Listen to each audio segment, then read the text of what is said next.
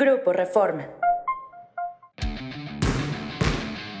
Esto es Cancha MX, el podcast.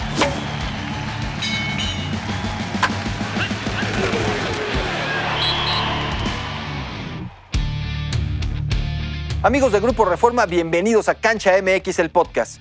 Soy Jesús Ballesteros y tengo el gusto de compartir estos micrófonos con Luis Homero Echeverría y Jorge Meléndez para platicar del candente Cruz Azul. Jorge, ¿qué le pasa a esta máquina? Se descarrila de todas, todas. Pues es que si empiezas por pensar que la máquina, la máquina de la máquina está dirigida por alguien que no sabe conducir una máquina, pues perdón por las redundancias, pero por eso están descarrilados en todos los sentidos, ¿no? Luis Homero, ¿qué le pasa al Cruz Azul? Bueno, o sea, me parece que Cruz Azul siempre tiene este tema de que parece una hoguera de las vanidades, ¿no? Siempre hay muchos conflictos internos, los pies se los ponen ahí mismo, adentro, ni siquiera hay que salir a confrontar a los rivales porque los rivales están dentro de la noria. Entonces siempre hay ese tema de que alguien habla mal de alguien, de que alguien está en desacuerdo con otro, y hay golpes internos, golpes bajos, jugadores que no están de acuerdo con el técnico, el técnico con la directiva, en fin. Entonces todo ese tema origina que no hay una armonía en el equipo y pues se refleja en la cancha.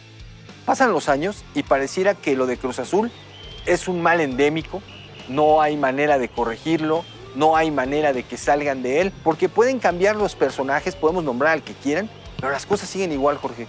Sí, yo creo que va muy de la mano con la naturaleza del equipo, ¿no? Que no es, eh, digamos que es propiedad de una empresa que era administrada por una persona a la que le gustaba el fútbol, que se hizo gente de fútbol por administrar al equipo, no porque tuviera una preparación con empresas deportivas, se va, está desaparecido y llegan estos personajes que parece que pensamos que no podía haber algo peor y estos están peor que los Oye, anteriores. Pero espérame, Alfredo Álvarez por ahí hasta se sentía entrenador, tenía muchos conocimientos y, y me parece que con Billy podías hablar de fútbol tranquilamente. Digo, aprendieron a lo largo del tiempo, pero creo que todo venía de que los dos jugaron al fútbol, tenían a un papá que fue el director de la máquina, el que hizo grande a la máquina, tenían esa herencia, ¿no? Como que sí sentían como que algo sabían de fútbol. A mí me parece que a ellos los pierde más el ver al fútbol como negocio que la falta de conocimientos y obviamente confiar en personas en quienes no debieron confiar, ¿no? Pero en el caso de estos personajes de los actuales, está claro que no saben de fútbol y no están confiándoselo a quien debieran. Sí, y no sé si han rodeado de la gente precisamente adecuada, ¿no? Porque por lo mismo de que no tienen esa experiencia en el balompié, han recurrido a directivos eh, que vean de otros equipos y que a lo mejor no están completamente empapados con la esencia de, de Cruz Azul. Bueno, Ordiales ya había estado ahí, Luis. Sí, Ordiales, pero bueno, también estuvo Álvaro Dávila en su momento. Como que no le han dado quizá el clavo en ese sentido. No, no, pero regresaron, mismo. regresaron a Ordiales. La bronca es que Ordiales, ¿qué méritos tiene para estar ahí? ¿Qué ha hecho, no? Porque me parece que está muy lejos de tener un currículum que lo avale para estar al frente de Cruz Azul. Sí, y la única etapa cuando estuvo Álvaro Dávila fue cuando da resultado el tema, ¿no? Con Juan Reynoso y logran el, el campeonato, que también parece que eso queda como un, un- Una mera Sí, anécdota, eso ¿no? sí, algo como parece que fue un chispazo que, que por fin salió, porque era para haber consolidado ese grupo de jugadores, ¿no? Me parece, en lugar de empezar como siempre a 20 mil contrataciones y a, y a sacar elementos, dar de baja, como que no consolidó a ese plantel que había sido campeón y que merecía seguir por lo menos unos años más. Es un buen ejemplo de cómo se manejan estos personajes que están más hacia las cuestiones como políticas. O sea, parece que, que Cruz Azul fuera como un, vamos a decirlo, como una entidad política, ¿no? Entonces llegan estos que hacen bien las cosas, pero se pelean y entonces a borrar todo lo que tiene que ver con ellos, aunque empiece de cero. Eh, cuando en un equipo de fútbol, pues lo ideal es que si algo te funcionó le des continuidad. No, aquí lo borraron todo y lo Perdón, hicieron Jorge, mal además. Pero, pero no es como si fuera política.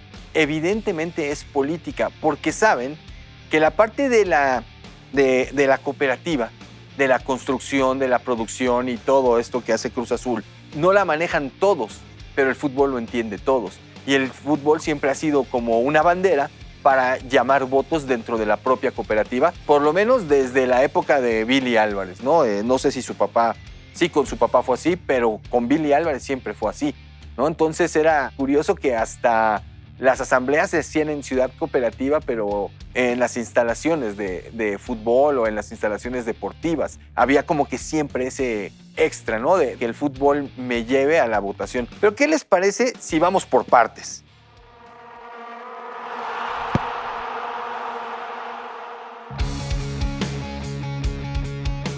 Se fue Ricardo Ferretti, o lo fueron, me parece que lo del Tuca es evidente que no funcionó y tampoco había funcionado en Juárez. Tuca desde que sale de Tigres viene a la baja, eso es evidente, pero lo dejaron trabajar, Jorge. Tuvo los elementos para decir que el fracaso es de él. El gran problema, como para decir algo raro pasó, es que tres partidos, o sea, tres partidos nada más, ahí tú te das cuenta del desconocimiento que tienen estos personajes. O sea, tres partidos no es para correr a nadie. O sea, ¿qué equipo serio corre a su entrenador después de tres partidos? Ok, está la League's Cup y tal, pero en realidad era tan importante. O sea, tú puedes sacar un balance del trabajo de Ferretti en el primer torneo en el que iba a tener, en el que tuvo las herramientas para armar su propio equipo, porque pues no contamos el, el, el interinato del torneo anterior. Tres partidos. Pero hay que hacer un énfasis, porque me parece, Luis Homero, que lo que dice Jorge es súper evidente. Tres partidos, y por más que me cuenten los otros tres, hoy sabemos que Cruz Azul va a mandar a dos de sus delanteros extranjeros fuera. Ya los negoció, ya se van. Eso te habla de que el plantel no estaba conformado. El Tuca seguía esperando refuerzos. Eh, los primeros que él había pedido que venían de Santos, conocemos toda la historia. Se cayeron las negociaciones cuando aparentemente ya todo estaba amarrado. ¿Qué pasa ahí, Luis Homero? Porque al final no parecía el equipo que Tuca quería. Sí, pero parece contradictorio porque de alguna manera sí le permitieron traer algunos jugadores. O sea, el caso este de Vieira, el brasileño, Cambindo, sí le dieron manga ancha a Tuca Salcedo, para, ¿no? para tener Sal- Sal- sí, Sal- Salcedo, Perdón. Salcedo y este y obviamente Dueñas con el que había trabajado también en, en Tigres y en Juárez. Parece que le dan toda la confianza y le abren la chequera para que te contrate jugadores y después le dan muy poco tiempo de trabajo, ¿no? para pero, ese plantel. pero, por ejemplo, a mí alguien de ahí, de ahí interno me dijo, a ver, el Tuca dio opciones y su primera opción, digamos que alcanzable, eh, o que hubiera sido relativamente fácil de llevar, para tener un centro delantero era Dineno, y no se lo trajeron. Y hay muchas posibilidades de que ahora que se fue el Tuca, Dineno se vaya a Cruz Azul.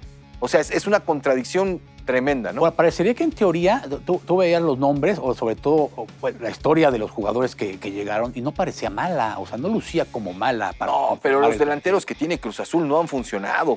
Sí, lo- los que estaban de la anterior este, etapa, como Rotondi o Lotti, que, que- que- que ya se va, ¿no? Pero lo, lo- lo- demás que empezaron a llegar parecía que podrían tener. Pero no les han dado tiempo, no les dieron no les tiempo de trabajar con Tuca. Porque tú decías, Jorge, ¿qué equipo serio da tres partidos a, a un nuevo proyecto, a un proyecto que está eh, de alguna manera Uno serio, ¿no? empezando? Pero ¿qué, qué equipo serio también le da peso a la League Cup, no? Porque tampoco es como para hacer un. A ver, un- para eh, cerrar este punto, caballeros, Tuca, su cese, ¿es justo, injusto? Jorge, Yo creo que es injusto. O sea, yo creo que es injusto eh, si lo ves en el, en el contexto de la liga. Luis Homero. Yo creo que es injusto, pero creo que Cruz Azul se equivoca desde que contrata a Ferretti. O sea, porque Ferretti ya, como bien decías, ya venía eh, su producción a la baja. Entonces me parece que desde que lo contrata ahí se, ahí se equivoca. Pero si ya lo vas a dejar iniciar el torneo, dale un tiempo. Yo voy a coincidir con Luis Homero. Me parece una mala contratación en, en el momento en que la hicieron, porque además pensar en el Tuca bombero era ilógico, porque es un Claro, tipo claro. que siempre quiere trabajar con su gente, y en estos momentos correrlo también me parece otro error tremendo, porque tres partidos y la League's Cup te sirven para valorar Ya un trajiste proyecto. jugadores. Déjalo, déjalo por lo menos, no sé, medio mitad de la torneo, temporada, dale medio mitad de la torneo para ver, porque además el, el torneo mexicano es tan benévolo que hacia medio torneo no ha funcionado, llega otro entrenador y de todas maneras clasificas. ¿Y qué va a pasar con esos jugadores que, Que llegaron y- identificados con Ferretti, como dueños, como Salcedo, con los, con los que trajo de Sudamérica, eh, si puedan caer en lo que es la conformación del Sí, nuevo pues, técnico? el caso de Dueñas, Luis Homero Chuy, yo creo que es, es el síntoma que te deja ver que se tomó una decisión sobre las rodillas. O sea, si ya te aventuraste a darle la confianza a tu son técnico, del técnico. ajá, a, a darle la confianza a tu técnico para traer a un jugador que es un capricho, porque ¿quién iba a contratar? O sea, todavía Salcedo dirías, bueno, ok, es, tiene un nivel y tal. Con su pero- asterisco, ¿eh? Exactamente, con su asterisco. Pero Dueñas, o sea, ¿quién iba a contratar a Dueñas? O sea, si Dueñas Bueno, estuviera en el mercado, Nadie lo ¿a toma. dónde? Nadie lo toma y lo trae Cruz Y Azul. si ya le estás dando esa confianza, dices, bueno, está bien, cómprale el capricho, pues es porque le estás con los ojos cerrados, confiando en el proyecto. Pero a ver, ¿no? vámonos a otro punto muy rápido, porque este creo que todos vamos a coincidir de inmediato.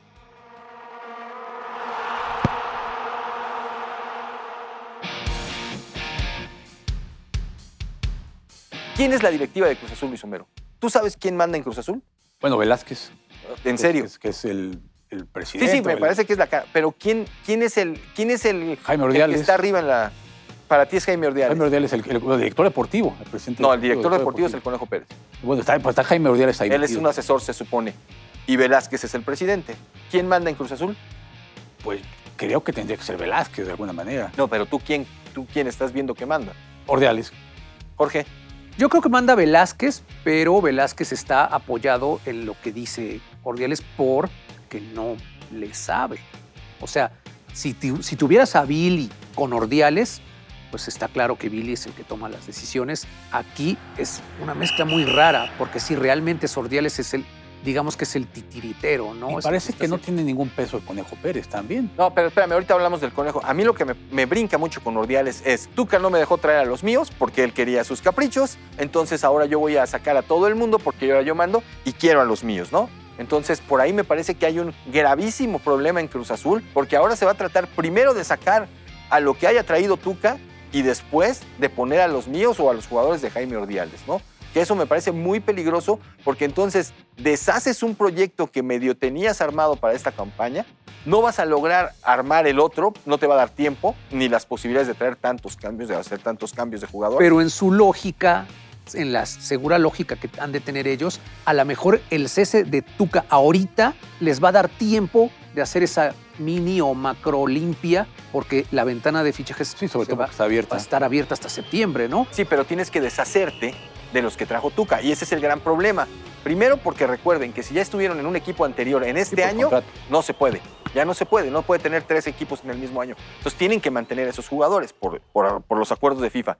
Y después encuentra quién te los compra y a ti cuánto te costaron. Sabemos que normalmente a Cruz Azul le van a vender caro y no va a ser tan fácil recuperar la inversión. Ajá, Y además, si te metes ya en una seguidilla de caprichos, no me extrañaría que con tal de limpiarlos, negocien la rescisión de los, de los contratos dándoles una lana para que se vayan, ¿no? Entonces, ¿cuánto vas a gastar?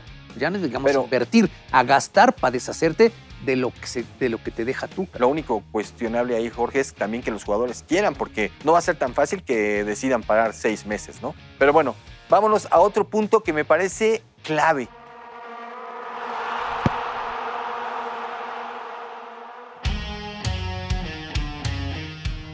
El Conejo Pérez, en teoría, es la figura deportiva más importante a nivel directivo en Cruz Azul. Es el director deportivo. Hace poquito, después del cese del Tuca, dio unas declaraciones que a mí me parecen terriblemente lamentables. Con todo y que yo aprecio al Conejo, es un buen tipo, me parece, pero hoy es lamentable su, postura.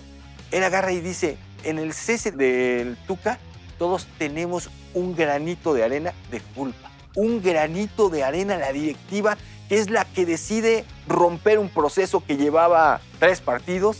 Un granito de arena, el tipo que le dejó hacer las contrataciones, que le dejó traer a quien sea, y ahora los va a vender. ¿En serio, Jorge? Pues es lo que te habla de cuál es el verdadero papel del conejo, ¿no? O sea, de pronto, digo, no sé si suene muy cruel, pero de- parecería que está como de ornato, ¿no? Sobre todo que Conejo Pérez tendría que haber hecho mancuerna para todo eso con Tuca Ferretti. Desde que llegó Tuca Ferretti tendrían que ser prácticamente... Y se veían muy alejados, ¿no? Este, Sí, exactamente. Yo nunca los vi este, realmente trabajando. Bueno, obviamente, eh, quiero pensar que en el escritorio, cuando estaban fuera del, del terreno de juego, estaban trabajando y planeando la, la temporada, pero parecía que no, parecía que estaban completamente aislados y que era el cuerpo técnico de Tuca por sí mismo y aparte estaba el Conejo Quiero Pérez. hacerles una pregunta eh, que creo que es muy importante para esta cuestión. Ah, sobre todo a ti que te tocaba ver más los entrenamientos en, en- en muchas etapas. Los últimos entrenamientos, Conejo Pérez, cuando todavía era el entrenador de porteros, uno lo veía, por lo menos lo que me tocaba ver, lo veía muy al pendiente de que los porteros estuvieran trabajando y tal. Era un tipo trabajando y trabajando y trabajando. Pero cuando toma este nuevo puesto, es un tipo que lo ves arriba en la tribuna, aislado de todo el mundo, o abajo a nivel de cancha, viendo cómo entrenan, pero aislado de todo el mundo. No era el Ricardo Peláez en su momento, que lo veías platicando con alguien del cuerpo técnico todo el tiempo, o con algún asistente platicando y como diciendo, mira aquella jugada, esto. ¿Tú cómo lo veías, Jorge?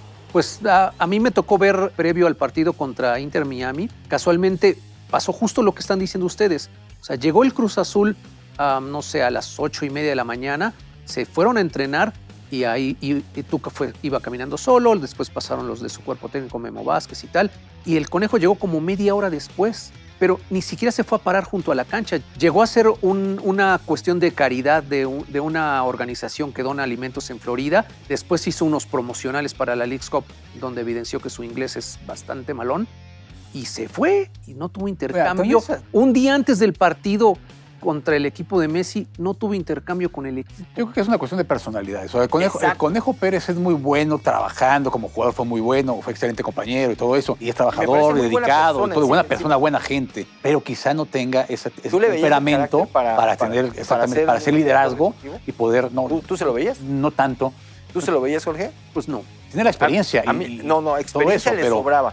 Y, y hacer grupo lo sabe hacer muy bien. Pero me parece que a la hora de liderazgo, porque incluso cuando era jugador, no era de los líderes más fuertes de Cruz Azul. Era un tipazo que sabía rajársela sí, por el buena equipo persona y y todo. A mí me parece una de las mejores personas de Cruz Azul que conocí en, en mi etapa Pero por para allá. la función Pero la verdad es que yo no le veía un liderazgo como para ser el director de También es así que le meten otra vez a Ordiales, de alguna manera, ¿no? Que, ¿no? que se había ido y que supuestamente Ordiales también es, un caso, vamos, enigmático, porque de pronto se va a la selección mexicana según, según para poner orden ahí, este, después del área de Torrado, Sí, y después regresa a Cruz Azul, también supuestamente a lo mejor para poner orden, y solo pone desorden en, todos lados donde en todos está. lados donde está. Oiga, nada más para cerrar.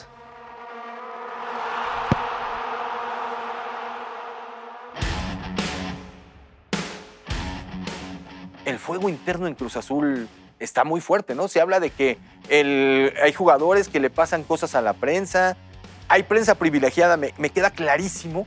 Eh, entiendes que es la que está hablando un poco o está criticando menos a la directiva, pero ¿qué pasa con Sí, ese sí, sí. A yo- a mí me parece que también fue muy decisivo eso que sucedió, ese el enfrentamiento que tuvo Ferretti con, con un reportero en específico, que le reclamó y que se puso ahí un, un poco enojado, molesto, loco. Y ahí- ahí- yo creo que tiene que ver mucho también para que hayan tomado esa decisión de, de- de poder Jorge. correrlo. Es otra práctica que parece de esas instituciones políticas del pasado, ¿no?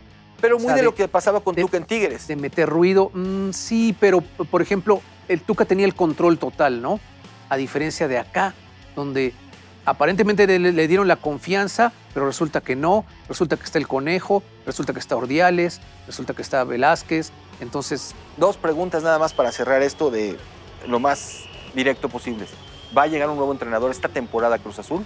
pues mira, lo que platicábamos ayer es que esta gente que sabe tanto de fútbol también se quiere ahorrar unos pesos. Entonces, que una posibilidad, no voy a decir que sea lo que vaya a pasar, es que dejen a Joaquín Moreno. Ok. para que les dé tiempo, perdón, para que les dé tiempo. ¿Pero tú crees que va a quedarse Joaquín Moreno lo que resta de la temporada? Ya no sé, Chuy, yo no pensé que fueran a correr al Tuca después de tres partidos. Luis Homero. Yo creo que Joaquín Moreno estará de interino un par de juegos y después vendrá otro técnico. Voy a mencionar a Diego Coca. Es posible que Coca sea técnico de Cruz. Es el No, favorito. no lo descartaría. es el favorito. A mí me parece que Joaquín Moreno pierde dos partidos, les entra pánico y traen a un nuevo entrenador. Para finalizar, ¿Cruz Azul clasifica con todos estos problemas que trae? Yo creo que ya no, ¿eh? Luis Homero. No, no, si acaso repechaje por ahí, si acaso, pero. Yo voy a ahí. Yo creo que ni a repechaje llega. Pero bueno, ya, ya lo veremos con el tiempo. Por lo pronto, caballeros, muchísimas gracias. Pero sobre todo, gracias a ustedes por acompañarnos en Cancha MX, el podcast.